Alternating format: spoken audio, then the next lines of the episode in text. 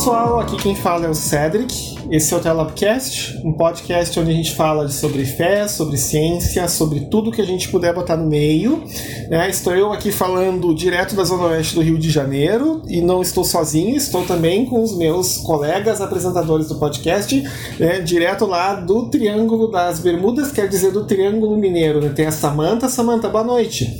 Boa noite a todos, boa noite aos nossos queridos convidados, aos meus colegas hosts, Cedric e Leonardo. Bom, vamos aproveitar esse episódio, que tá, vai ser bem legal. Vai ser bem legal, isso aí. E direto lá de Santo André temos o nosso, o nosso, o nosso quase doutor, Leonardo. Tudo bom, Leonardo? Tudo bem, graças a Deus. É, boa noite aí para todo mundo. De novo, é um prazer estar com vocês aí né, retomando uma certa regularidade aí. Enfim, estamos é, juntos. Ah, que bom. Uh, antes da gente ap apresentar os convidados, sempre lembrando, né, nós estamos em um monte de plataformas de streaming de podcast. Se vocês quiserem saber como assinar os podcasts, como usar um agregador de podcast, que é para receber direto os episódios no celular, não ter que ficar catando os episódios toda vez, a gente tem nas notas do episódio as instruções para como vocês podem fazer isso, ou caso vocês queiram ouvir do Spotify, do Deezer, do Google Podcasts ou do, do, do da Apple Podcasts, tem lá todas as informações informações. A gente tem lá uma humilde campanha de apoio, que é muito importante. Ela né, tem um grupo fiel, mas e pequeno, mas fiel de, de apoiadores, que nos tem garantido, por exemplo, pagar os custos administrativos do podcast, especialmente a hospedagem dos arquivos de áudio e também os, as despesas com a manutenção do website. A gente é eternamente grato para o pessoal. E se você quiser, acha que a gente vale alguma coisa, né, vocês podem também né, procurar lá na campanha de apoio. Ok, mas sem delongas, hoje nesse episódio a gente, na verdade, nós tínhamos um desafio que era, na verdade, hoje nós estamos entrevistando uma igreja. e essa é a questão importante. Nós, nós não tínhamos como, obviamente, uh, colocar a igreja toda no podcast para fazer a entrevista. Então o que, que a gente fez? A gente entrou em contato com o pessoal da igreja e a igreja é, escolheu dois representantes para falar com a gente. Então eu vou apresentar eles. Então, direto primeiro lá do Distrito Federal, nós temos a Rayane. Rayane, boa noite. Boa noite, gente. Muito obrigada pelo convite. Estou muito feliz de estar aqui. Ah, que legal. E direto lá de Recife, o Daniel. Daniel, boa noite. Boa noite, galera. Estou muito honrado tá, pelo convite. É, espero que estejam todos bem. Então, assim, né, pra gente começar a conversa, né, há um tempo atrás, eu, a gente, até por causa de seguir uh, outros amigos que têm podcasts, como por exemplo o Thales Moura, que é do Conflito, e que já foi entrevistado pela gente aqui no Telabcast para falar sobre o movimento Cores da Igreja da Lagoinha, lá em Belo Horizonte que ele dava RT num perfil chamado Igreja Cristã do Gelo e do Fogo. Inclusive tinha um emoji de um gelinho e um emoji do fogo, obviamente, né? E eu comecei a ficar, mas gente, que, que, que é isso aí? Tem uma igreja com esse nome, não tô sabendo, porque assim, sim, gente, eu moro no Rio de Janeiro, que é um dos lugares que tem mais igreja do que qualquer coisa, né? E aqui, por exemplo, não aqui em Campo Grande, mas na zona oeste aqui do Rio. Em Realengo, eu sei que já existiu uma igreja chamada Igreja Pentecostal do Azeite Quente. Então, se existe a Igreja Pentecostal do Azeite Quente, é, obviamente também poderia ter uma igreja né, cristã do Gelo do Fogo. Assim também como, por exemplo, tem a igreja, tem, tem por exemplo, uma que é bem conhecida aqui no, no círculo pentecostal, que é a igreja, uh, como é que é? É o Ministério Garagem de Fogo. Né? Segundo o que eu entendi, a igreja começou numa garagem, um fogo caiu, e aí virou a garagem de fogo. Só que agora tem, né? Tem a garagem de fogo no bairro tal, garagem de fogo no bairro, bairro aqui, bairro acolá. Isso, eu não me eu acho que a gente inclusive já pegou o, o, uma música do pastor que fundou a Garagem de Fogo e já fizemos uma problematização do Corim de Fogo. Acho que na primeira vez, Léo, era só eu e você ainda no podcast, a gente problematizou uma música do pastor Wellington, se eu não me engano. Né? Mas isso faz muito tempo. E aí eu fiquei curioso, Igreja Cristã do Gelo de Fogo. Aí fui olhar o perfil, né? Tá lá, né? Web Igreja da Parede Branca. Já comecei a rir, porque obviamente tá, já me identifiquei com o pessoal. aí eu fui conversando com pessoas que ouviam o, o, o, nosso podcast e eu perguntei: vem cá, gente, vocês conhecem o pessoal da CGF? Daí a Letícia Bastos falou: não, conheço sim, posso dar o contato para vocês. Aí foi daí que a gente, né, surgiu toda a ideia de conversar com vocês. E aí, então, fazer a pergunta para os dois aí, né? Quiserem responder, aí não tem. Quem quiser responder, né, manda ver. Assim, ó, primeiro, da onde que vem o nome Igreja Cristã do Gelo e do Fogo? Porque a primeira coisa que eu pensei foi Game of Thrones, mas eu sei que não é. é como que surgiu a igreja? Como é que veio a ideia? Da onde que surgiu? O que, que pode contar, desenrolar essa história para nós um pouco? É, a gente tem é, a história do grande mito fundador da ICGF, porque a, ICGF é uma daquelas coisas que quando você vê, existe. Aí você tem que pegar a memória ali de quem estava no começo e falar, não, como é que isso aqui foi formado? Então agora vamos transformar isso em história. É, a ICGF nasceu ali no finzinho de 2018, não tinha esse nome, e ela era um grupo no WhatsApp de pessoas do Twitter que por algum motivo se encontraram e se identificaram, né? Que eram jovens cristãos do país inteiro que estavam um pouco frustrados com o rumo que a igreja brasileira tinha tomado ali nas eleições. Então a gente tinha jovens que acabaram saindo de suas igrejas, a gente tinha jovens que foram afastados do ministério porque o pastor ficou sabendo que não votaria em quem a igreja esperava que ele votasse. Então a gente tinha jovens ali em conflitos absurdos nesse período, mas e que conheciam outros jovens e que conheciam uma comunidade e, e o pessoal foi pro Twitter. E aí a gente foi pro Twitter não, foi pro WhatsApp. E aí a gente tinha lá o Gospel Twitter, que era esse o grupo, e a ICGF veio de um de uma piada interna, porque a gente tinha gente de todas as igrejas, assim, de todas as igrejas, de rolar assim, a gente fazer uma crítica ao Edir Macedo e lembrar que tinha uma menina que era da igreja. A gente, nossa, não posso falar do bispo, cara, porque a menina, a irmãzinha que é daqui também. E tinha todas as igrejas. Então a gente tinha reformado convivendo com pentecostal, que convivia com calvinista, que tinha pessoa super tradicional. E, e daí veio o nome do grupo do WhatsApp, que depois virou a Igreja Cristã de Olho e Fogo no WhatsApp. E muito tempo depois a gente foi para o Twitter. Eu acho que se a gente tivesse um pouco de ideia do que que viraria, né, de, de como a gente estaria no Twitter, talvez a gente tivesse mudado o nome, porque todo dia é uma DM, todo é dia é uma E pra explicar é bobo, né? Tipo, é, cara, tem uns pentecostal e uns reformados lá na igreja. A gente, chegou, a gente teve que fazer um. A gente teve que fazer, elaborar toda uma mensagem e colocar lá fixada no perfil do Twitter, porque as pessoas perguntavam o tempo todo, ainda perguntam, tá lá fixado, mas as pessoas ainda perguntam é, de onde surgiu, o que foi que aconteceu. Mas foi muito assim, foi de forma muito despretensiosa e, é, como a Rayane falou, se a gente sabe, soubesse que ia tomar essa proporção, talvez a gente tivesse mudado o nome. Tivesse, tá, quem sabe não muda aí futuramente, não sei.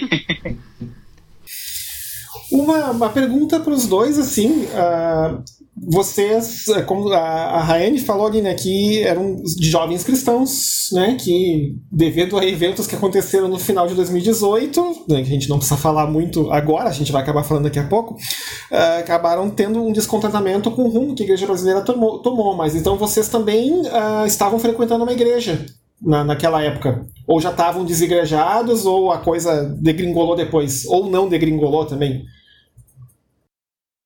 Então, quando eu entrei para esse GF foi em dezembro de 2018. E em outubro, então dois meses antes, eu tinha acabado de sair da comunidade que eu pertenci por 12 anos.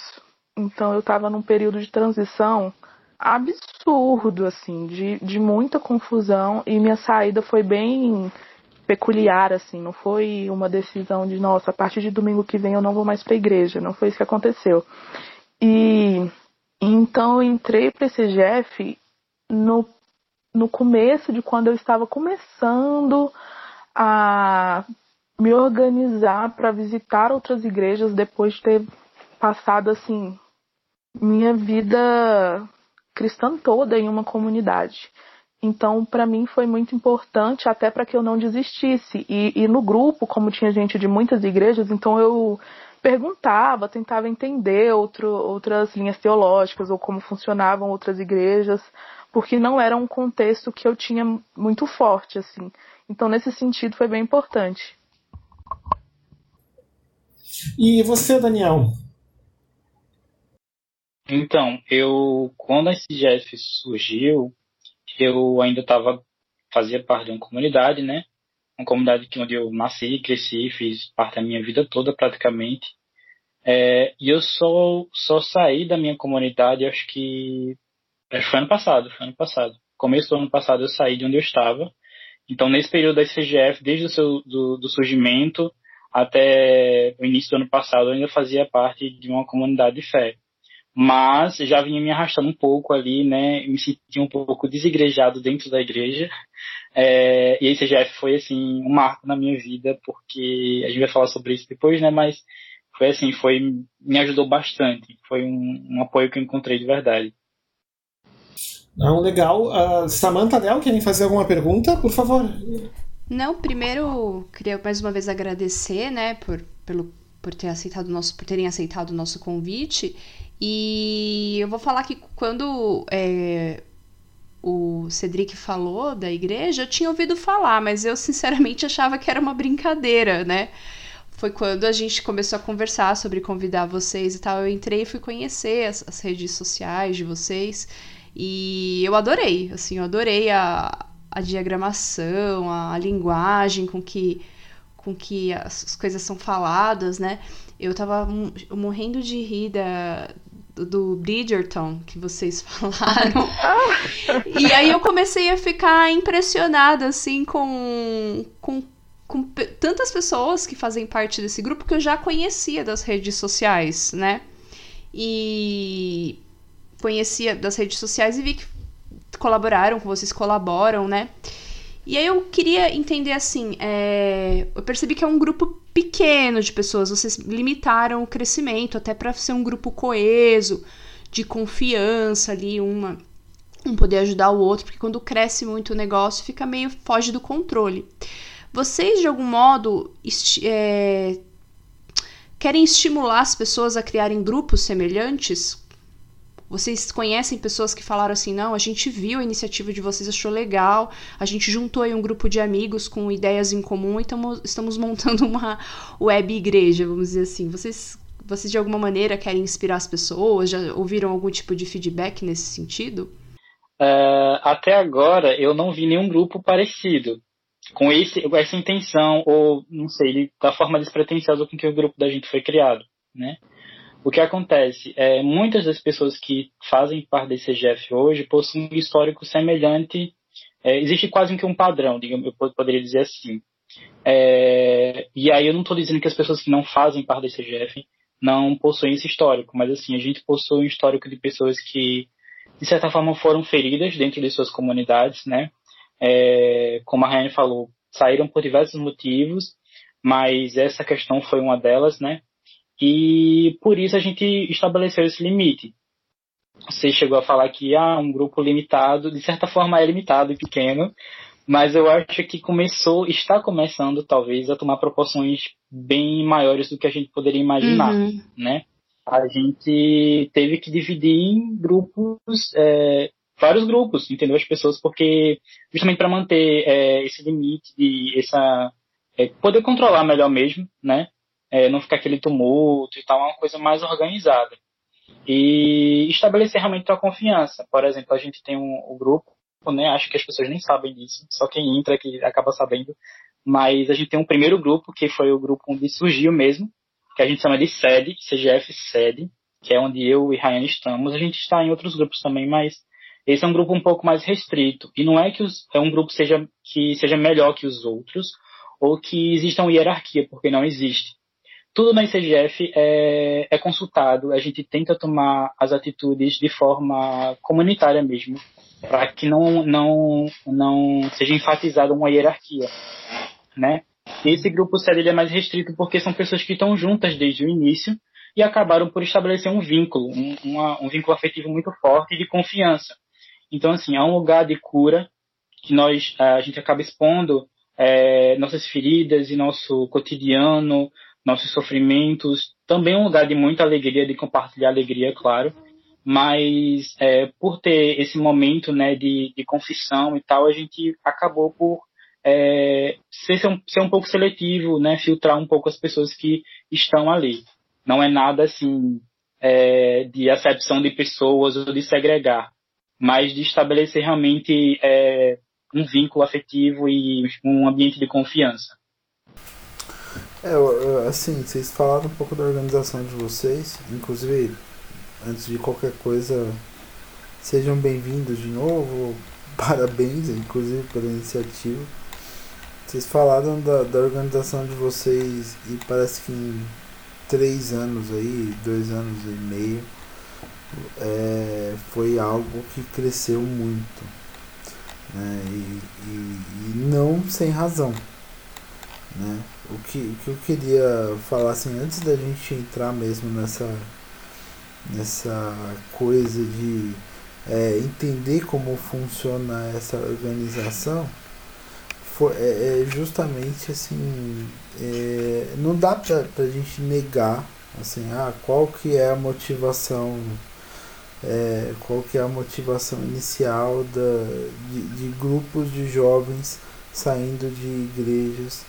É, é, é uma motivação é, ligada ao processo eleitoral de 2018 e ligada inclusive a esse é, aos líderes evangélicos que que assumiram uma posição no, no, no, processo eleitoral de 2018 e tentaram impor essa posição para toda a igreja.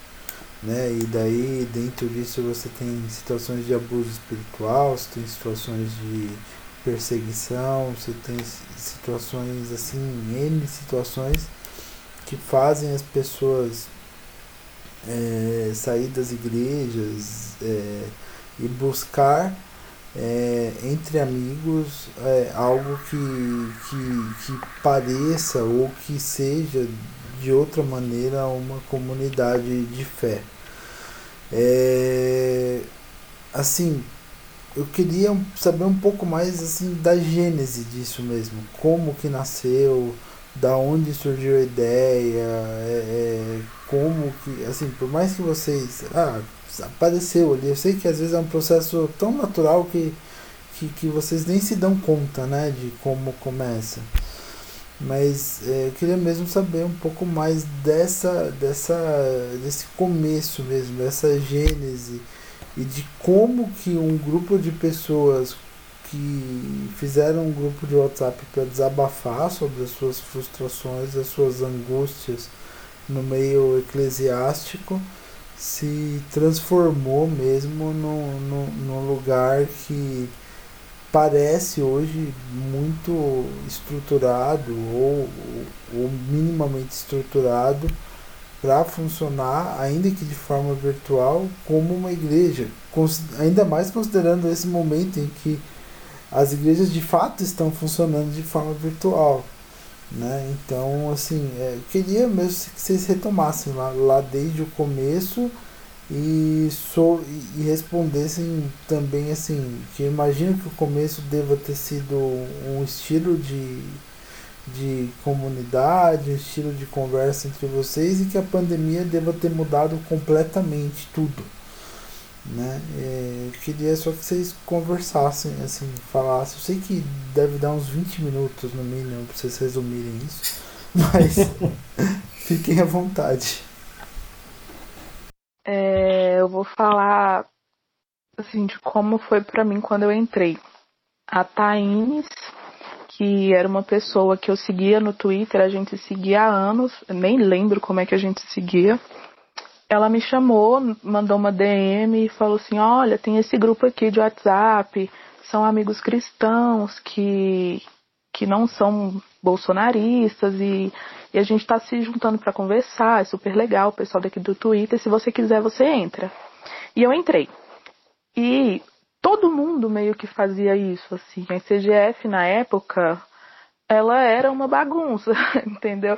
Ela todas as pessoas podiam convidar outras e tal.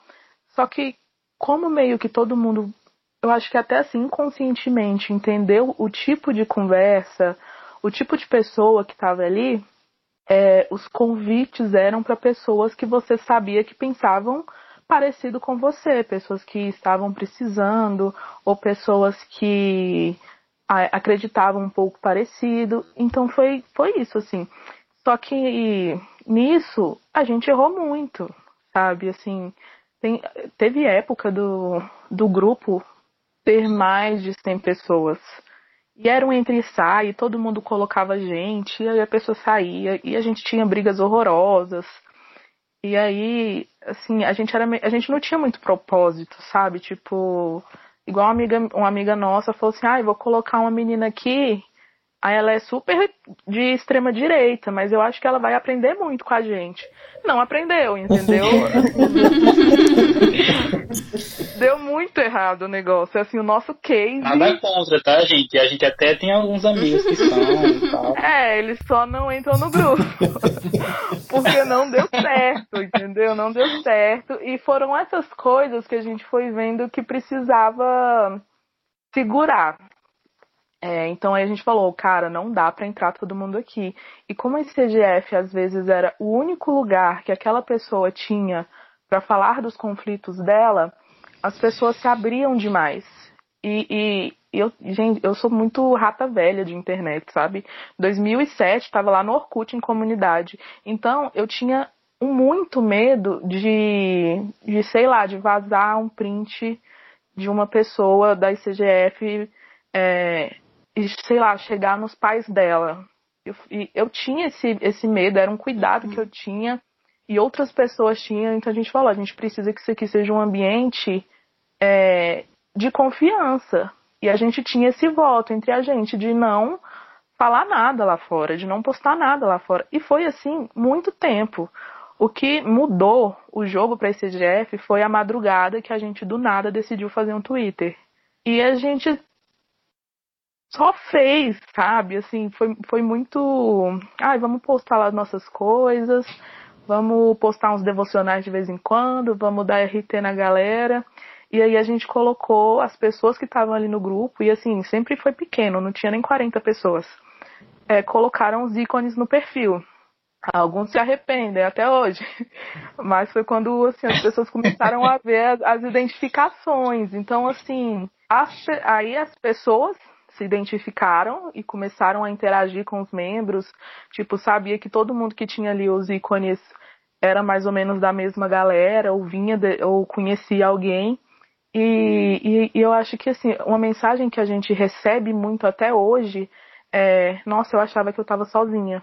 Nossa, eu achava que só eu pensava assim. Porque às vezes é, é uma pessoa que está ali numa comunidade ou numa família ou num, numa cidade, num contexto religioso, em que ela se sente o único patinho que está remando contra a maré. E, e aí ela vê outras pessoas pensando mais ou menos o que ela pensa ou questionando o que ela questiona e ela quer fazer parte, ela quer se, se, se integrar ali. Então aí a gente foi conhecendo outras pessoas também. E, e, e a ICGF ela ainda é muito isso, assim, de eu conheço uma pessoa que vai ser muito legal, ela tem muito a cara da ICGF. O que que, a gente, o que, que vocês acham de, de fulano entrar aqui? E entra. E, e, só que com o Twitter, com a, a proporção foi crescendo, as pessoas começaram a pedir para entrar.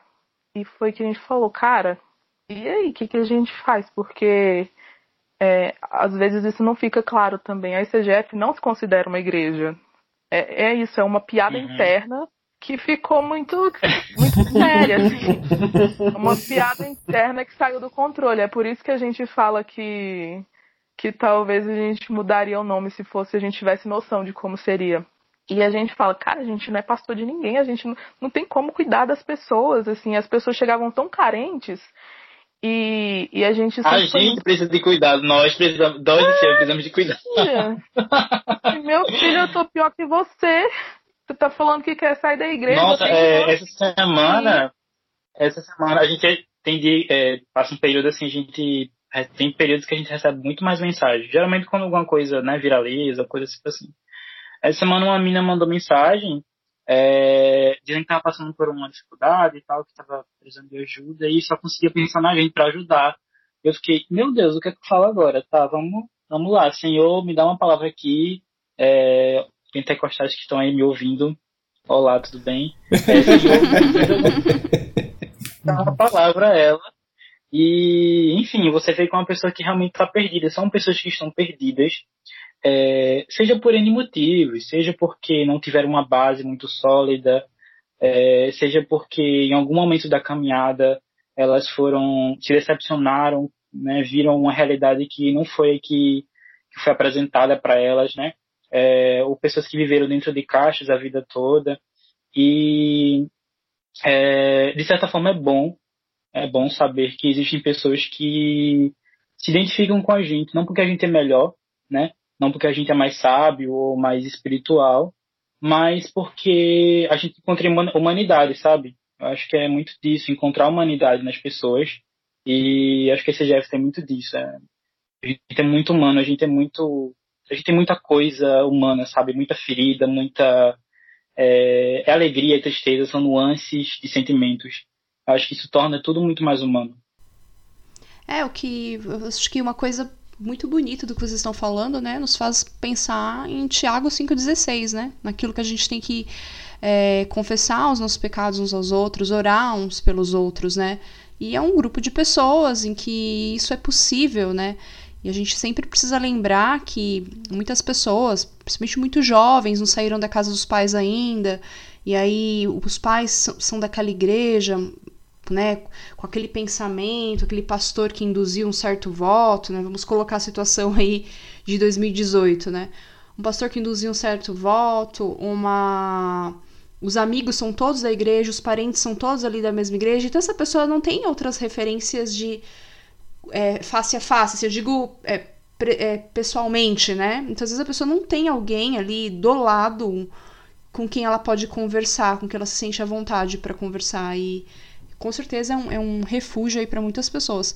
E sobre vazar print, eu lembro de um caso, uns anos atrás, que era uma, um grupo no Facebook de feministas cristãs. E o grupo ficou famoso porque saiu numa reportagem. Agora eu não lembro se foi da BBC. Não, não foi da BBC, não. Foi de um portal grande que saiu a reportagem falando do grupo. Aí um monte de gente começou a entrar no grupo depois da, dessa reportagem. Eu lembro que eu fazia parte do grupo, mas eu ficava ali na minha, sabe? Eu ficava só vendo as discussões e tal, eu não participava tanto. Depois, desse, depois que as pessoas descobriram o grupo, infelizmente vieram aqueles que entraram lá só para printar e ridicularizar as meninas, né? O que, que é realmente lamentável. Então a gente sempre tem que ter essa sabedoria aí quando tem grupos, né? Quando tem é, pessoas, né? Para evitar esse tipo de, de vazamento.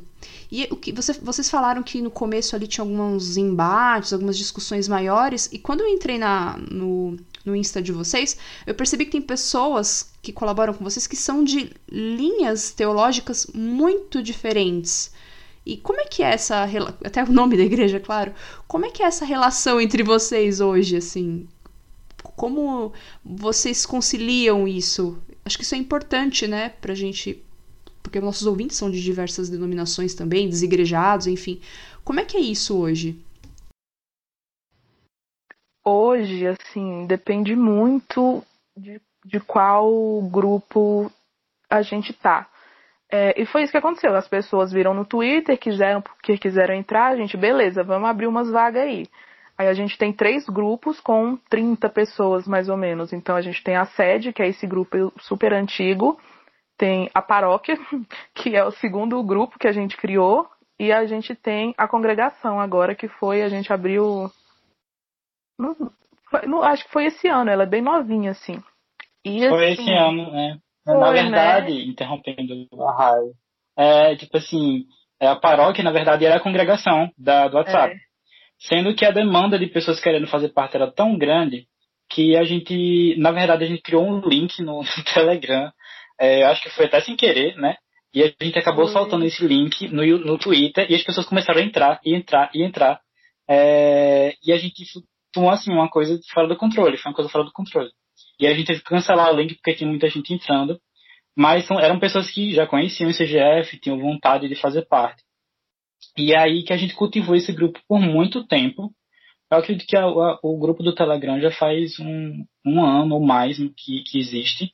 E são pessoas que querem estar perto da gente, mas que não estão nos grupos do WhatsApp, que são grupos mais filtrados, né? E recentemente a gente abriu um novo grupo no WhatsApp com algumas pessoas que estavam no Telegram e que já queriam fazer parte há muito tempo. E foi quando a gente mudou o nome dos grupos. A paró, a, né, que era a congregação, virou paróquia e o novo grupo virou a congregação. Então a gente tem três grupos no WhatsApp e um grupo no Telegram para essas pessoas que não estão no grupo do WhatsApp, mas querem estar perto da gente, acompanhar e que nos apoiam de certa forma, porque a gente recebe muito apoio. As pessoas engajam muito no que a gente posta. Inclusive eu queria deixar aqui meu agradecimento a todo mundo. E aí, é, o que a gente percebe é que muitas discussões que a gente teve na, na sede, a gente debateu tanto, tanto, tanto, tanto, até a gente meio que entender o que cada um pensava, ou, que, ou criar uma, uma ideia. Igual às vezes as pessoas perguntam: o que a CGF pensa de tal coisa?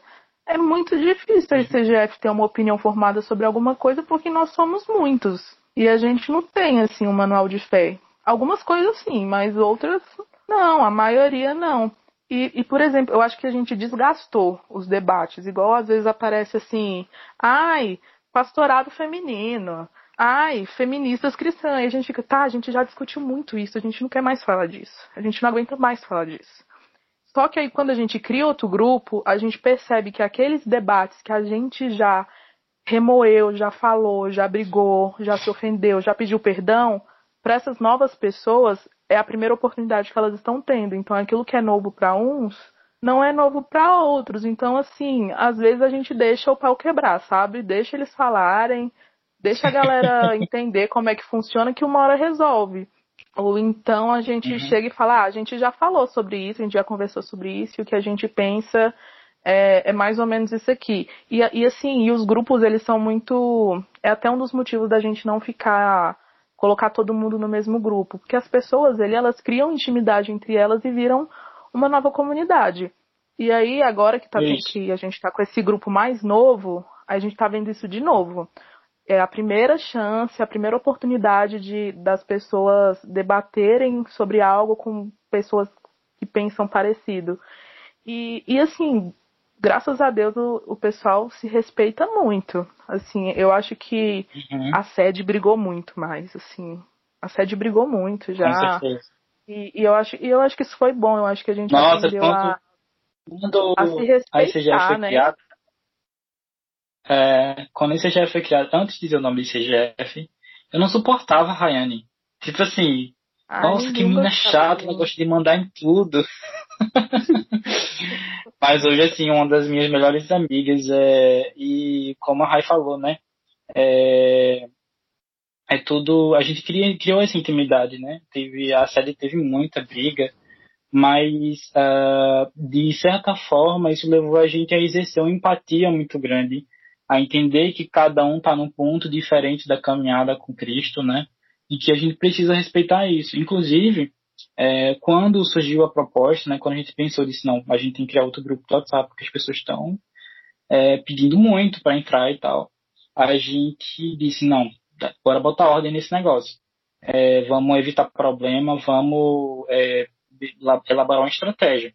Aí o que, é que a gente fez? A gente elaborou como se fosse um, eu não diria que é um manual, mas talvez regras, né?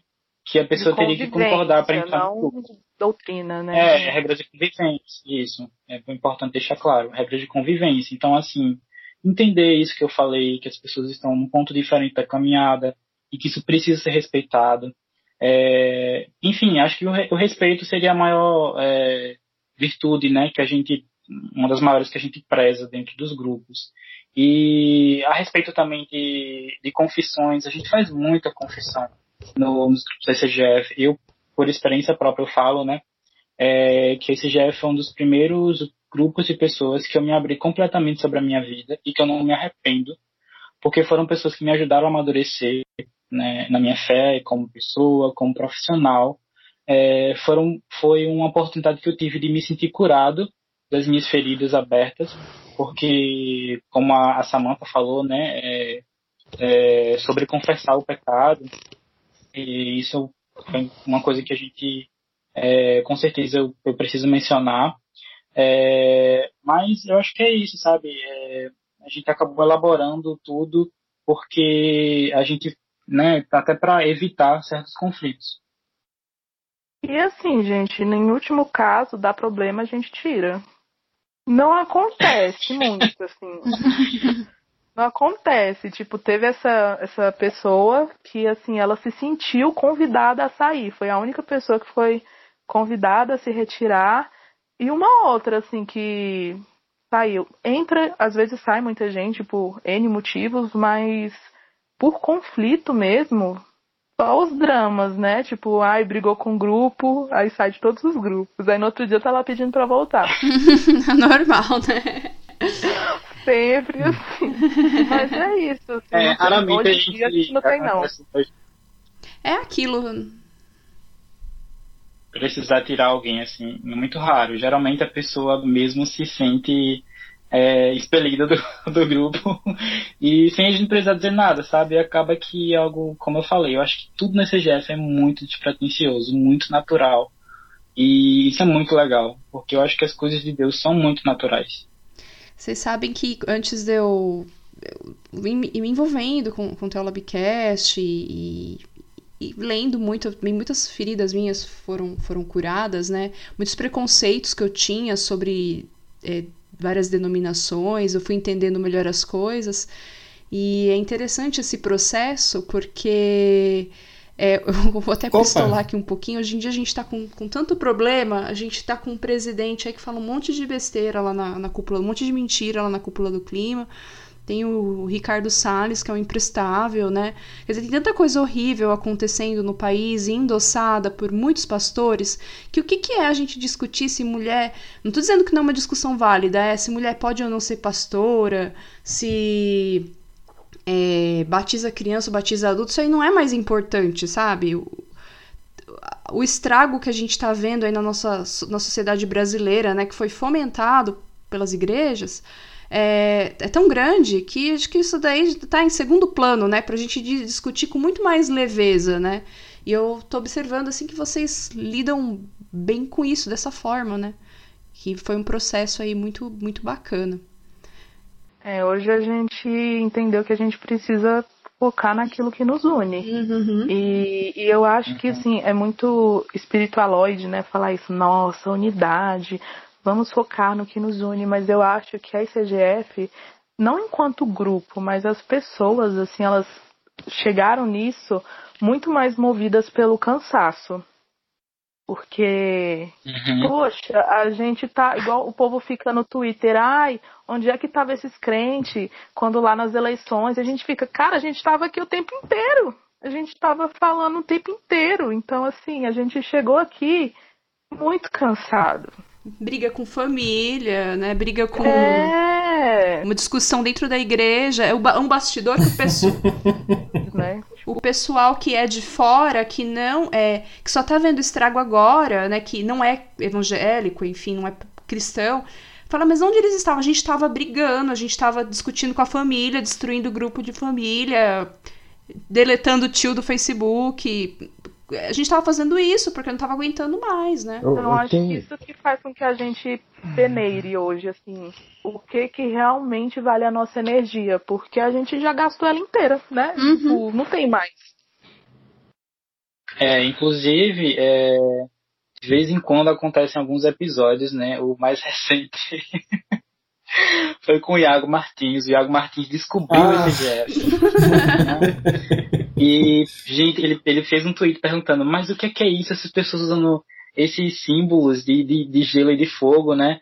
É, e aí choveu comentário dando pau na gente, falando mal da gente, pessoas que, é, especialmente reformados, né? Que, enfim, é, todo aquele estereótipo.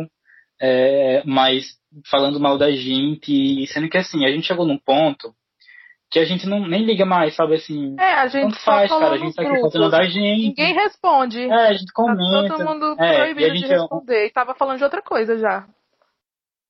É, tipo isso, a gente chegou no ponto assim também, porque a gente tem um grupo que é mais. pessoas mais jovens mesmo, né? É, e elas acabam. É normal, enfim, tô dizendo que elas são menos maduras, enfim. Mas acabam se estressando mais facilmente, se ofendendo com mais facilidade. Pessoas que não estão há tanto tempo como eu e a Rayane, por exemplo. É, e acabam por responder os comentários, vão lá tretar e tal. E a gente, gente, deixa pra lá. Não vai dar em nada, vocês só vão se desgastar. Então, a gente até manda nos grupos, ó, ninguém responde. Iago Martins falou da CGF, todo mundo calado. isso, isso me é. lembra. Uh, Léo, só um comentário. Isso não, me lembra não, não, uma tira do, do, dos quadrinhos XKCD que tem no, na internet. E agora ele tá no Twitter, oficialmente no Instagram. Que era ele, que era um bonequinho sentado no computador e a tropa se perguntando: Você não vai sair desse computador? Daí ele responde, né? Alguém está errado na internet. O errado estava escrito com destaque, né? então eu até imagino, né? Que, que é aquela coisa, né? A vontade de responder é grande. Né? Mas, Léo, tu ia fazer uma pergunta, por favor? É, é, é, dentro de, do que vocês falaram aí, né? Essa coisa da. Ah, onde vocês estavam em 2018? Isso é uma coisa que me perguntam muito também, né? Porque sempre que eu falo alguma coisa de evangélico, tipo, ah não, mas não tem evangélico que denuncia isso. Deu, oi? eu tô aqui, gente. né? E, e, e, assim, o pessoal vive perguntando onde a gente estava em 2018 e tal. E, e assim, antes de tudo, a gente tem que ter um, uma sensibilidade muito grande de entender que a gente estava tratando as, as nossas próprias feridas também e que, e que aquilo que a gente percebeu assim na hora ali foi, foi um, um grande susto e um grande uma grande decepção hoje faz muito sentido entende? É, faz, assim me parece que assim olhando em perspectiva fica aquela percepção de como não vimos isso antes né? E, e, as, e as nossas críticas, que já eram antigas à, à igreja, elas iam desembocar num, num apoio a um projeto fascista. É, tipo, é, você, você olhava, você olhava o, o, o discurso triunfalista, o discurso de teologia do domínio, o discurso de batalha espiritual, o discurso da, da própria teologia da prosperidade em alguns dos seus aspectos, essa troca do, da, da relação de irmãos por uma relação clientelista, né, de vendedor e comprador dentro da igreja, né? Então, é, você vai na igreja para ser um consumidor dentro da igreja e não mais para viver numa comunidade de fé. Hoje em dia a gente percebe tudo isso. Mas na época foi um grande choque para todo mundo. Foi um, uma grande decepção. Porque a, a, a, talvez a minoria, e a gente sabe que foram os evangélicos que decidiram a eleição. A gente sabe que a gente saiu de assim. Sempre tinha aquela coisa de, de, de você ter um, um equilíbrio entre os evangélicos, por mais que eh, houvesse uma associação com com os setores mais conservadores entre os líderes, mas entre os membros havia um equilíbrio. Mas em 2018 houve um movimento novo, uma quebra de paradigma, uma quebra de relação de confiança, em que os líderes fizeram proselitismo de voto com o, com o eleitor. E, e muitos de nós nos sentimos traídos por isso. Nos sentimos assim, extremamente traídos por isso. Né? É, nos sentimos sufocados, nos sentimos, é, é, nos sentimos fora de casa em nossas comunidades. É, não, não conseguimos mais reconhecer nossos irmãos como o irmão, aquele que anda junto Tipo assim, como nosso irmão foi capaz disso? Como nosso irmão foi capaz de uma tamanha traição que é que é assim eleger um, um projeto que que é um projeto de morte e já era um projeto de morte antes da pandemia.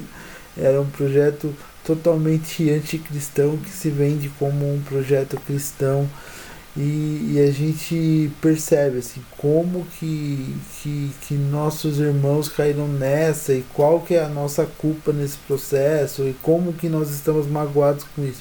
E daí depois você chega nas redes sociais que são um ambiente muito cruel e as pessoas ficam te cobrando. É mas onde você estava em 2018 que você não impediu isso? Como se fosse a minha responsabilidade sozinho impedir isso ou a sua responsabilidade sozinho a gente estava chorando junto, a gente estava tão ferido quanto, a gente estava tão decepcionado quanto. E eu acho que, que de certa forma é bonito, por quê? Porque vocês usaram esse, essa dor, essa decepção, essa ferida, para formar alguma coisa nova. Para formar, ah, vocês não são uma igreja, mas vocês são um lugar de apoio mútuo. Então vocês são uma igreja.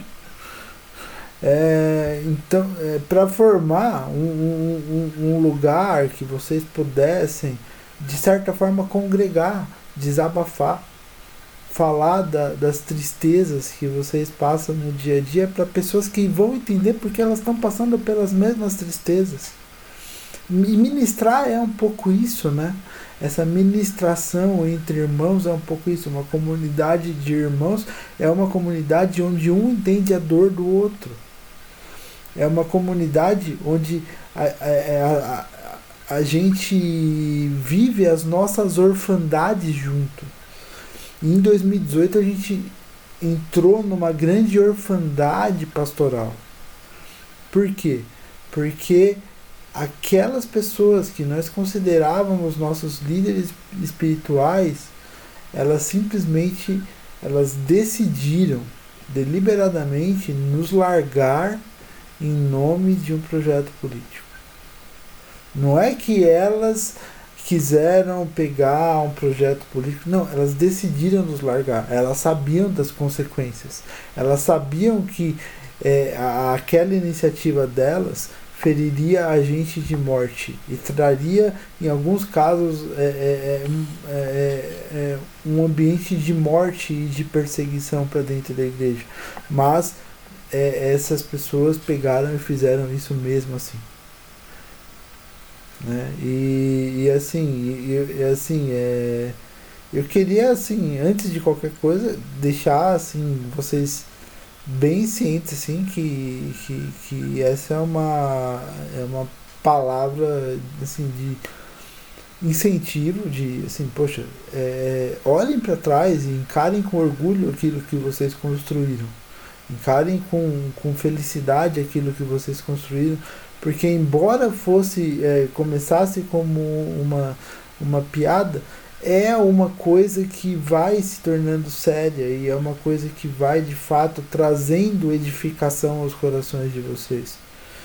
E, e, e mais do que isso, né? hoje vocês conseguem se identificar, vocês conseguem pegar e falar, não, isso que nós fazemos é uma, é uma reunião de pessoas muito diversas, mas que têm as mesmas angústias e podem compartilhar essas mesmas angústias num ambiente em que há uma relação de confiança mútua e, e uma confiança baseada na fé, uma confiança baseada na crença em Cristo, uma confiança baseada é, num espaço de irmandade e de reconciliação, que é o que Cristo propõe. Então, assim, quando surgem essas piadinhas, ah, mas o fulano quis brigar comigo. Dane-se o fulano. Se ele. Por quê? Porque se ele tá pensando em ganhar a notoriedade nas redes sociais, porque ele quer é, é, brigar com mais gente e ridicularizar as pessoas, é, é, é não tá na mesma, na mesma pegada, não tá na mesma comunidade de fé, não tá na mesma, é, é na mesma sintonia de fé. Então, dane-se, não importa. Mas, mas e, e, e, e eu, e eu falo isso já tendo passado por muita briga desse tipo. Por quê? Porque as pessoas elas não conseguem entender como existem comunidades de irmãos que são diferentes das comunidades delas. Elas não conseguem legitimar a fé de uma pessoa que não faz as coisas do jeito que ela faz. As pessoas, elas criaram para si modelos de fé que não são modelos de fé saudáveis, que não são modelos de fé alcançáveis, que não que são modelos de fé extremamente baseados em desempenho. Então a sua fé é, é, é extremamente dependente da sua é, da sua base teológica. Ah, quantos livros você leu do fulano, do ciclano? Qual é a sua visão sobre aquele fenômeno super específico que não vai fazer nenhuma diferença para a questão da salvação? E daí a gente fica tão autocentrado e tão orgulhoso das nossas pequenas conquistas pessoais que a gente esquece do nosso senso de comunidade. Então eu vejo a igreja é, a, a, a ICGF, né? ou, ou, ou chamem como vocês chamarem, os grupos internos, como uma recuperação desse senso de comunidade, ainda que no ambiente virtual. Tá? Só queria deixar isso, essa, essa pequena. Pequena não, eu falei pra caramba. esse, esse, essa, essa mensagem para vocês mesmo porque, assim, eu não tenho tanto o que perguntar. Por quê? Porque é, vocês que são exemplo para mim, não é o contrário. Não, só é dizer que, não, agradecer, né, com certeza, o incentivo é muito importante isso, é, é esperançoso, de certa forma, é, é, em virtude do cenário até que a gente tá, tá vivendo, né, não tem sido fácil para ninguém, mas é aquela coisa, né, é, a gente não queria que assim, mas que bom que foi assim. É, e eu, eu sou, para quem me conhece sabe que eu sou muito fã dos Arrais. E tem uma frase que eu, que eu gosto muito de, de uma letra da uma letra das músicas, né? É, no deserto onde estavas florescerá um jardim? Então que a gente seguir por isso, né? Pela pela esperança mesmo.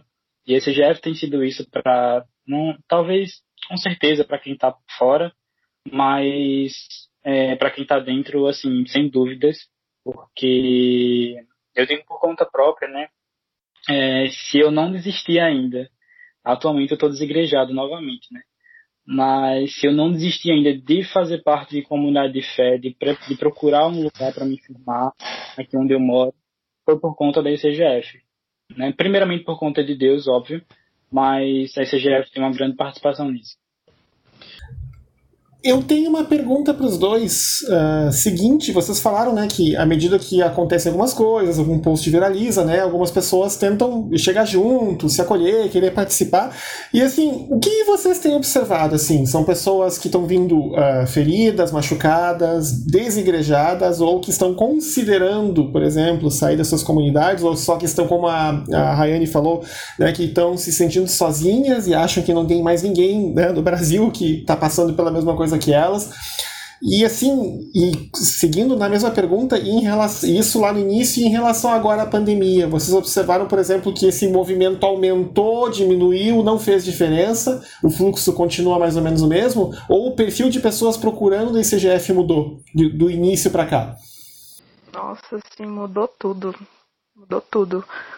Eu não saí da minha antiga igreja por conta de política já era um desgaste que vinha de anos, mas eu deixei de me associar a novas igrejas por conta de, de política. E, e, eu, e aí a gente gravou o podcast, né? a gente gravou o choque térmico sobre, é, sobre ser e sobre estar desigrejado. E depois a gente recebeu o testemunho de tanta gente que decidiu sair da igreja depois daquele episódio que eu fiquei, caraca, a gente tá tirando as pessoas da igreja, velho. A gente precisa. a gente precisa fazer alguma coisa para elas procurarem outra igreja também, outra comunidade. Inclusive, é, é, tem gente que chega perguntando é, se a gente qual conhece alguma igreja recomenda? que pensa igual a gente. Não. É, qual, qual a igreja que você recomenda onde eu moro? Aí a gente fica, gente, a gente precisa fazer uma planilha, a gente precisa fazer uma lista. É. de igrejas para tentar ajudar essas pessoas, porque já me pediram a gente, né?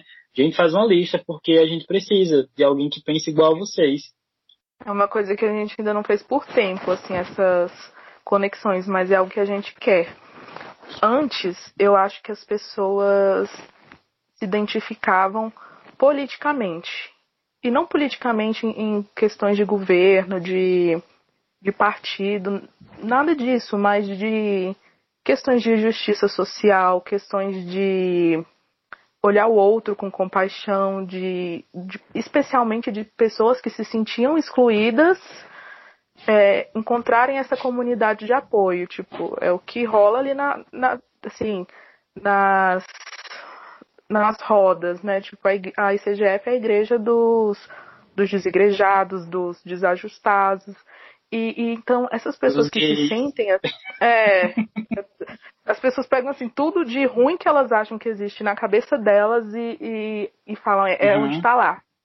Então, esse perfil, eu acho que isso acaba fazendo também uma propaganda, porque aquela pessoa que se sente excluída por quem ela é, por, por algo que, que ela luta contra, ou por não se identificar, então ela se achega. E eu acho que quando, conhecendo a ICGF, conhecendo as pessoas, é, por exemplo, a gente tem pastores no grupo, né? Tipo, a gente tem cada um de uma igreja. Então acho que isso dá esperança para as pessoas de caramba, eu posso encontrar uma comunidade onde eu me sinta mais confortável, que é o que a gente chega e fala nesse episódio, tipo assim, às vezes a pessoa tá sofrendo, ela tá assim matando a fé dela dentro de uma igreja e ela não tem coragem de sair.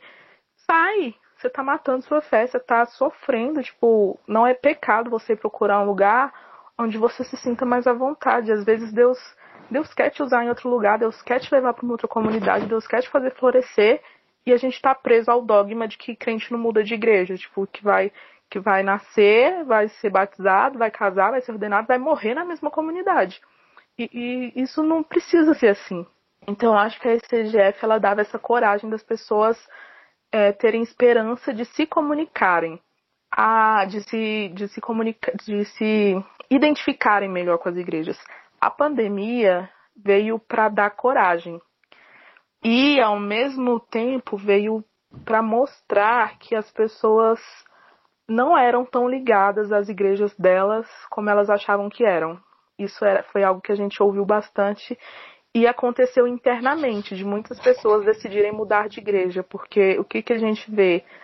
Às vezes, os jovens, especialmente, eles estão presos em comunidades porque eles são os braços, porque eles têm N ministérios, porque eles fazem de tudo, porque eles são necessários, então as pessoas sugam, mas que são não são bem discipulados, que não são pastoreados, que não têm a quem recorrer. Aí quando vem a pandemia e a pessoa perde essas muletas, ela vê que ela não ama aquela comunidade. Que ela tá lá porque ela se acostumou a uma rotina de ir lá ministrar e servir, e, e aí ela percebe que é realmente, assim, que ela não é tão ligada, então isso deu coragem para as pessoas saírem e visitarem. E, e assim, é algo até que, que eu lembro de ter falado para uma das meninas, tipo, cara, não tá tendo culto. Você nem precisa ver as pessoas, manda uma mensagem para eles, sabe? Fala que você não se sente bem, tipo, por que que você tá sofrendo? Isso é algo que mexe muito comigo, porque a minha transição foi extremamente traumática. Extremamente traumática, assim. De vez em quando, antes era muito frequente, mas eu sonhava com meu antigo pastor gritando comigo. Eu pensava em conversar com ele para falar que ia trocar de igreja e eu passava mal. E, e eu, eu tinha um medo absurdo. E eu sofri muito. Então, hoje, quando eu tenho a oportunidade de conversar com alguém sobre isso, é tentar mostrar para a pessoa que pode ser leve. Que pode ser leve, que ela não precisa, que a comunidade, que a liderança não pode ser um fardo para ela. Como assim? Por que, que eu deveria ter medo de um pastor, gente? Por que, que eu deveria ter pesadelos com um pastor? Isso foi algo que mexeu muito comigo de, de perceber o tanto que eu estava envolvida negativamente. Então, então eu falei, cara, você quer trocar de igreja? Aproveita a pandemia, pelo menos para isso. Você pode assistir culto de várias igrejas, você pode visitar várias igrejas da sua casa. E, e, e, assim, muitas pessoas eu acho que se sentiram encorajadas nisso, assim, de não ter o confronto, de não ter esse, esse embate pessoal que num cenário brasileiro em que muitas igrejas são tão autoritárias, né, lideranças são tão autoritárias, a gente chega com medo mesmo. Um, um, dos nossos amigos, assim, ele foi trocar de igreja, ele ouviu absurdos. Ele foi perseguido e as pessoas tentando convencer ele a ficar e, e maldizendo ele, fazendo fofoca pro novo pastor. É, é muito absurdo. Então eu entendo as pessoas que, que, que tiveram esse medo que foram encorajadas a só dar um perdido, entendeu? Sai de todos os grupos da igreja e não assiste mais o culto online. Tipo assim, eu super entendo.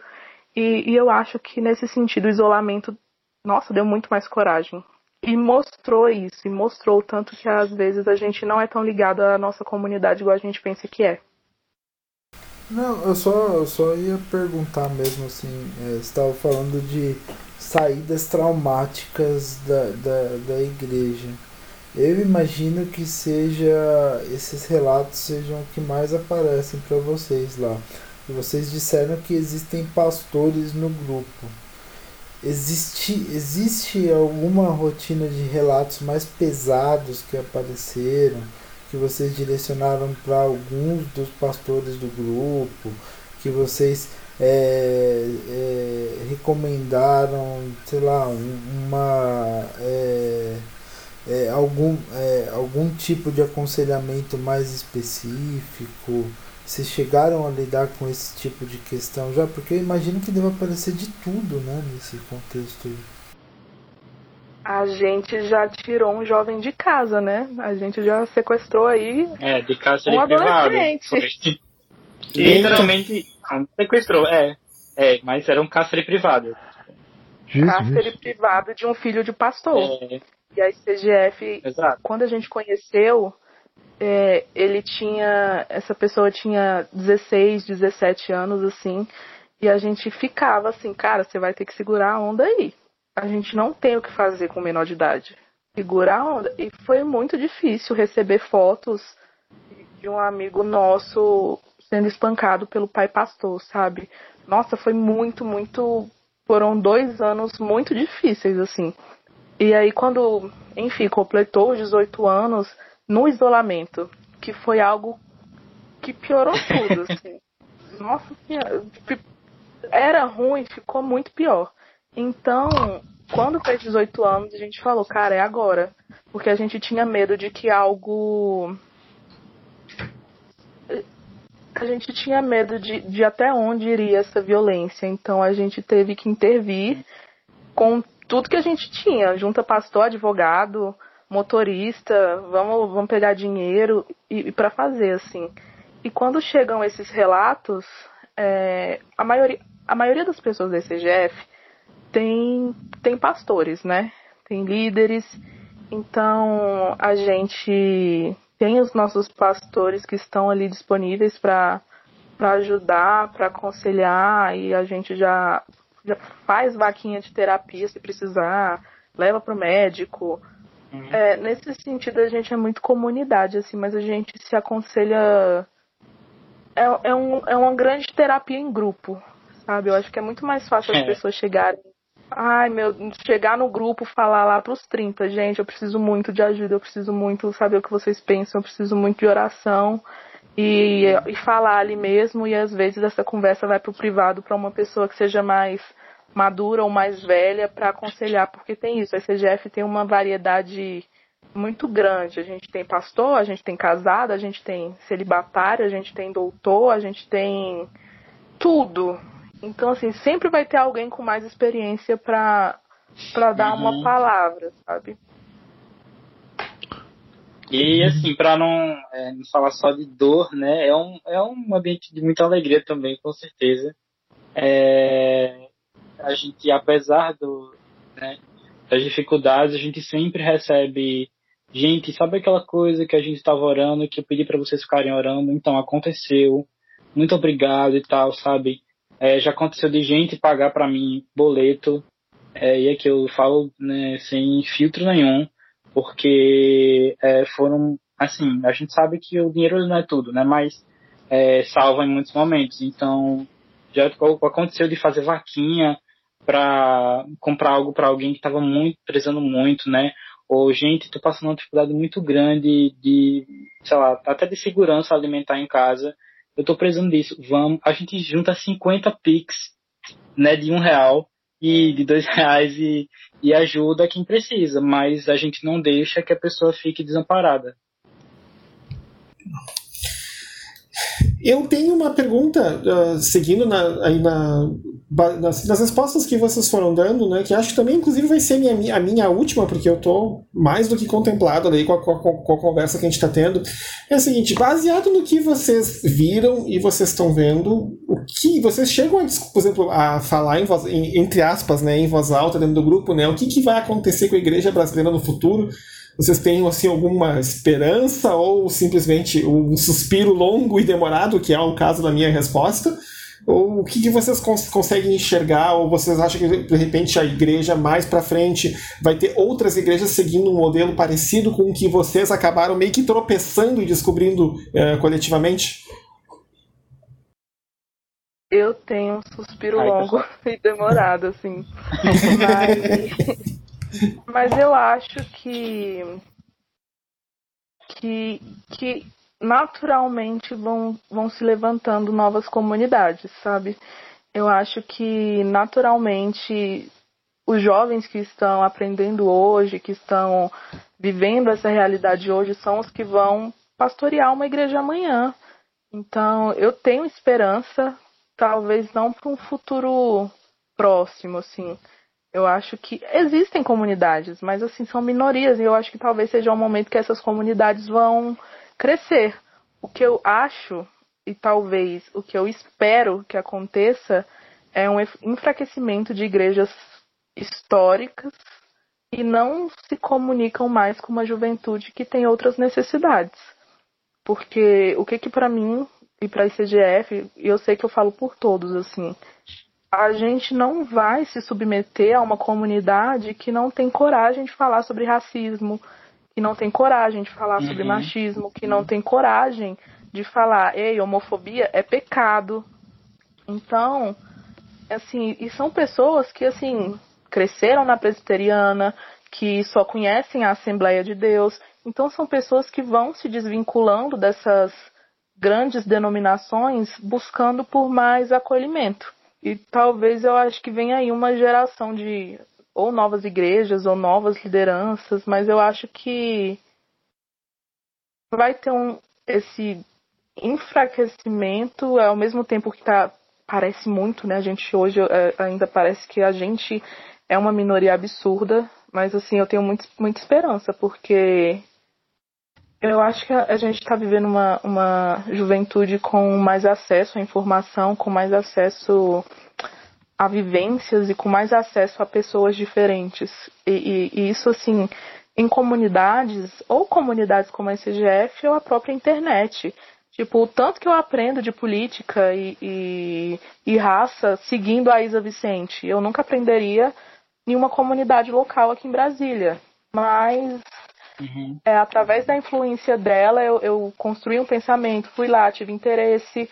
Então, acho que a internet, ela também vai dando essas, essas, incentivando isso de alguma forma.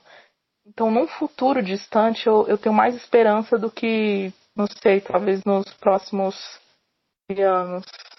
Para amanhã não, mas pro, sei lá, para a igreja dos meus filhos, eu acho que eles vão estar bem melhores do que eu estou hoje. Inclusive a Isa Vicente é da ICGF, tá, gente? Pra quem não sabe. é uma, uma, das pessoas que estavam é, estão com a gente desde o início. Mas eu, eu concordo com a Raine, eu acho que é bem por aí mesmo. É mais do que. Acho que a pergunta não é nem. É, é mais quando, sabe, isso vai acontecer, que também é uma incógnita, né? A gente não sabe. Mas, é, como a Raine falou, eu tenho esperança que pelo menos os meus filhos, as futuras gerações, é, eles tenham despertamento mesmo é, é isso.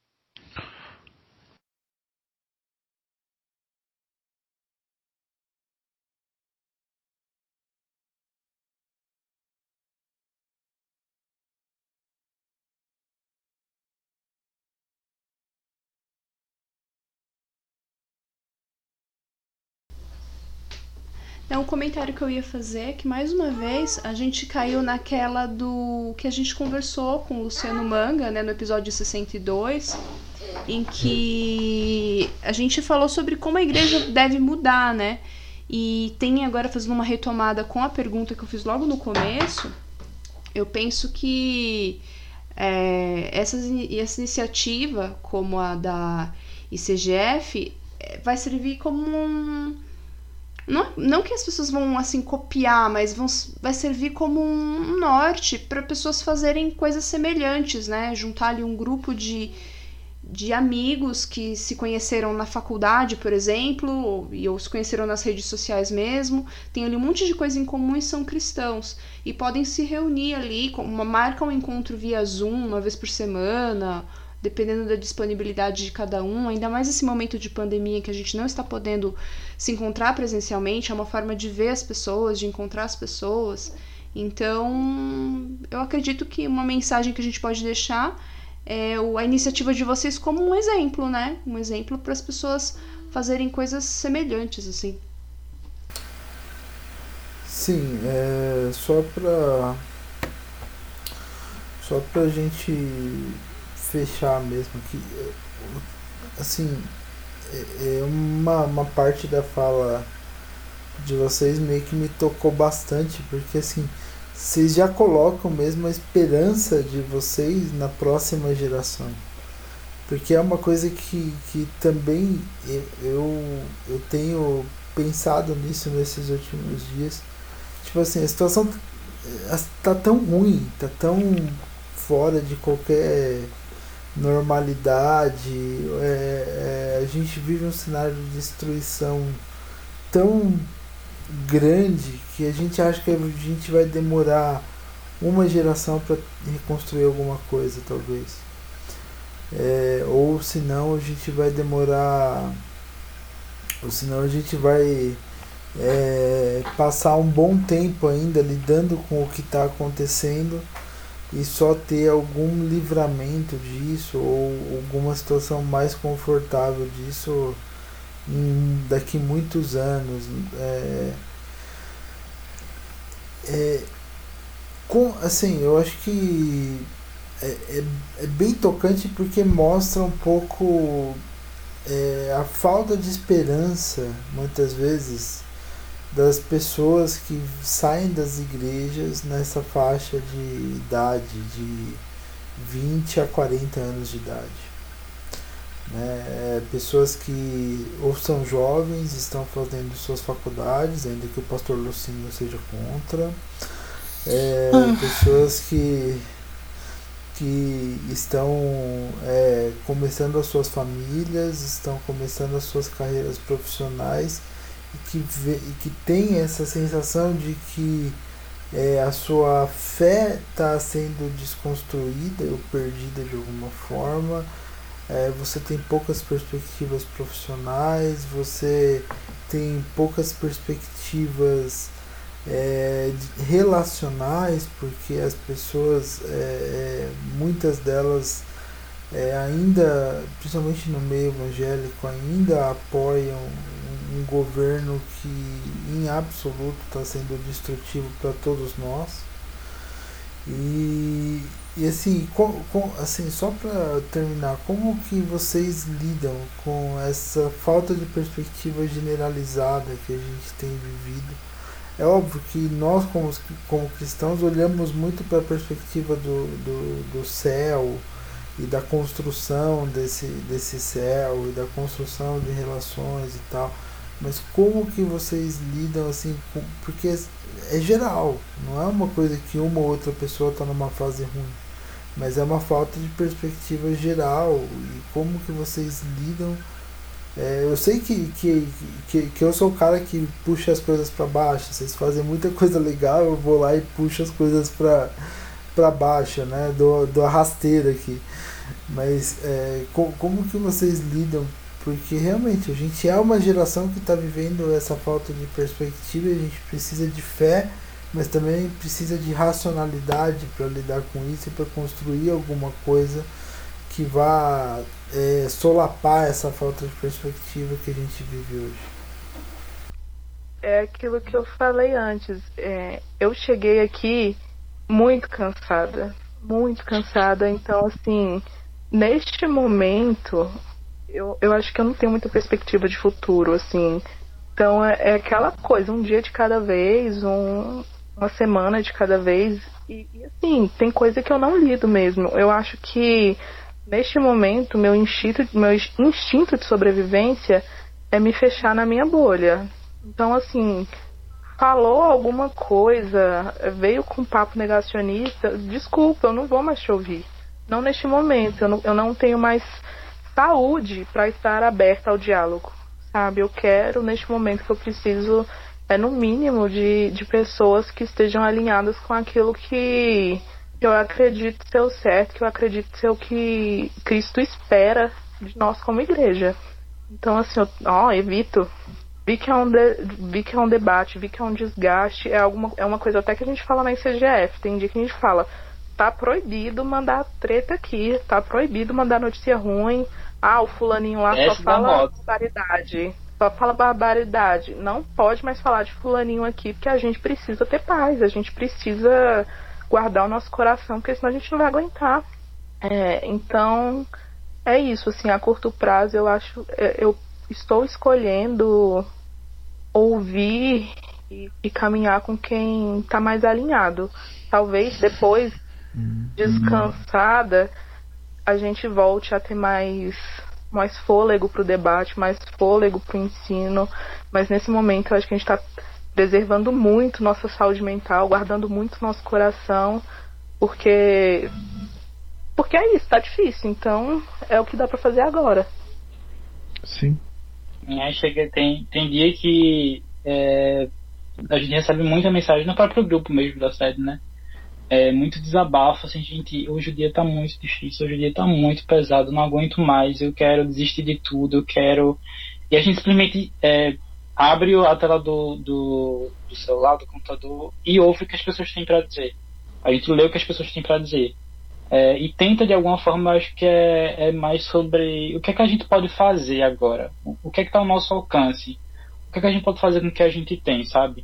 Eu acho que o reino é sobre isso, não é sobre a gente negligenciar tudo aqui, porque um dia que a gente não sabe quando é, Jesus vai voltar e a gente vai para o céu. Mas é sobre trazer o céu para o presente, trazer o céu para o momento de agora, né? O que é que eu posso fazer para é, evitar que as pessoas sofram? O que, é que eu posso fazer para evitar que as pessoas passem fome, que as pessoas é, se mergulhem no, no seu mar de angústia, sabe? Acho que é muito sobre isso, sobre pensar o que é que a gente tem em mãos agora, o que é que a gente pode fazer com isso. A gente não tem nada, vamos trabalhar com nada. É, eu só posso te ouvir, então eu vou te ouvir. É isso que eu tenho a oferecer, beleza. A gente, é, eu acho que é muito sobre isso, sabe? mas puxando a fala da Rayane, é, de certa forma não tem perspectiva, né? É, mas ao mesmo tempo eu acho que, não sei, Deus ele tem sempre uma forma de, de trazer a gente para perto, de fazer a gente se sentir amado e esperançoso. Eu acho que, pelo menos, é uma coisa que eu vivencio muito é, pessoalmente, né? Bem, né? É, é, como eu diria até para encerrar e já passar para a próxima parte do episódio, né? O desegrejamento é um luto no final das contas, né? Você corta laços e perde coisas e às vezes investiu a vida toda ali, né? Num lugar, em pessoas, em uma ideia, né? Numa causa. E vocês têm que se permitir passar por esse luto. Não dá para abreviar e se tiver que demorar anos para vocês passarem por todas as fases do luto e saírem, permitam-se passar por isso e deem tempo que, que vocês precisem para isso. Eu acho que é a atitude correta mesmo, né? De não tem como vocês abraçarem o mundo, especialmente quando vocês não têm força para se abraçar, então tem que ah, fazer o que se pode fazer, né? Né? Aquela coisa, no final das contas, né, vocês estão dizendo né, que é uma igreja que surgiu, meio que uma piada interna, etc. Mas no final das contas é uma igreja, só pelo que eu ouvi de vocês falarem. Vocês se alegram com quem se alegra, vocês choram com quem chora, abraça quem precisa ser abraçado, dá uma muleta para quem precisa da muletar, ajuda financeiramente quem precisa ser ajudado, né? É, tira uma pessoa de uma situação perigosa dentro de uma, dentro de uma casa e isso é o que uma igreja faz no final das contas, né? E eu digo para vocês assim, até para vocês né, terem um, um, alguma questão, talvez esperança. Assim, eu vou citar aqui um escritor norte-americano chamado Dallas Willard, ele falava assim, já falecido, ele falava assim, olha, em relação à igreja como templo, eu não tenho esperança não, a mega igreja aqui da vizinhança vai quebrar, vai cair, isso vai virar pó, não vai sobrar pedra sobre pedra, eu não tenho esperança com ela. Agora, a igreja como corpo de Cristo, essa, as portas do inferno nunca vão prevalecer, essa vai durar para sempre. Então, assim, um, e essa é, essa é a perspectiva e essa é a esperança que eu tenho e que eu tento carregar para frente até em dias como hoje, quando eu tenho que ouvir pastor Lucinho cometendo opiniões sobre crente né, em, em universidade. Mas, bem, minha gente, seguinte. Vamos passar, até para ser respeitoso do tempo de vocês, uh, passar para aquela parte do episódio onde a gente dá assim nossas recomendações e coisas que a gente viu e gosta para recomendar para o pessoal que escuta o podcast. E como sempre, a gente dá a primeira palavra para os convidados, vocês, né, uh, Rayane e Daniel, sempre lembrando que jabá e autopromoção não só são permitidos, como altamente encorajados. Então, se vocês quiserem aí dar essas recomendações, esse é o momento. Eu queria recomendar a ICGF. Ótimo. A gente tá no a gente está no Twitter como arroba, arroba, arroba ICGF underline. E, e lá, assim, além dos conteúdos que a gente produz, né, como grupo, tem muita coisa que a gente faz internamente, que os membros fazem, que a gente publica, divulga. E recomendar muitíssimo Choque Térmico, é um podcast assim que a gente tem muita alegria de fazer, é algo que nos representa muito e traz, assim, é, é nosso xodó. E especialmente o episódio Desigrejados, a gente tem um papo muito legal sobre essa transição. E o episódio Crise de Fé, que a gente gravou com o Tiago Arraes, é um episódio assim maravilhoso e eu acho que para esse momento muitas pessoas estão vivendo uma crise e talvez precisem de alguém para falar que tá tudo bem viver a crise. O importante é sair do outro lado. Daniel, alguma recomendação além, além das da Rayane? Reforçar as recomendações da Rayane, né? É, como ela falou, o choque térmico foi algo tão bem despretensioso que surgiu nesse Jeff e a gente tem um carinho muito grande e a gente se dedica muito para é, que as pessoas realmente se identifiquem e se sintam acolhidas, né? Então fica aí a dica. E The Chosen, essa série tão magnífica que eu não canso de falar nunca, né? É uma série sobre a vida de Jesus, mas partindo de uma perspectiva um pouco diferente do olhar dos personagens, e, gente, não tem como não chorar. Todo episódio é um choro diferente. É muito lindo, então vale muito a pena. É, vocês encontram lá tá baixando o aplicativo Daniel? The Chosen. No aplicativo. Eles têm um aplicativo é gratuito. Todos os episódios ah, são tá. gratuitos. Tem várias linguagens. É, dá pra assistir pelo, pelo site também, procurando, dá pra assistir pelo computador, mas tem um aplicativo próprio no celular. E uma banda que eu descobri um pouco, um pouco, um tempo atrás, né? É, para quem gosta de músicas mais mediterrâneas, é o meu xodó também, me querem. Eu acho que é assim que fala, eu não falo hebraico ainda, gente, eu ainda não falo hebraico, mas eu acho que é isso. É, MI, que é DAM, me querem. É, eles cantam muitos salmos em hebraico, é uma coisa assim, fora do comum, é uma coisa muito de Deus. Então fica aí minha recomendação. Samantha, tem recomendações para esse episódio? Tem uma recomendação, um livro que eu tô lendo, tô gostando bastante. É o livro A Sexta Extinção, da Elizabeth Colbert. É uma jornalista que fala sobre é, todas as extinções em massa que aconteceram no, no planeta é, e foca na sexta extinção, que é que está sendo provocada pelas nossas ações, pela poluição, pela emissão de gases de efeito estufa. É, ela venceu o Pulitzer quando por esse livro, né? Acho que 2015. Então é um livro muito bom. Ela foi nos lugares onde estão acontecendo indícios dessa extinção em massa e entrevistou cientistas. É um livro muito bom, com uma linguagem muito boa, hum, é, de muito acessível, né? E de uma excelente recomendação aí de divulgação nessa área de mudanças climáticas, essa percepção que a gente precisa ter com relação ao que está acontecendo né, no planeta. Eu acho que a minha, minha recomendação é esse livro. Acho que só. Leonardo. É, só para reiterar que esse livro que a Samantha recomendou é muito, muito bom. Eu tenho ele aqui no meu Kindle, mas tem. mas É, e eu queria recomendar o último do. Pelo menos era o último até umas semanas atrás, porque ele escreve muito.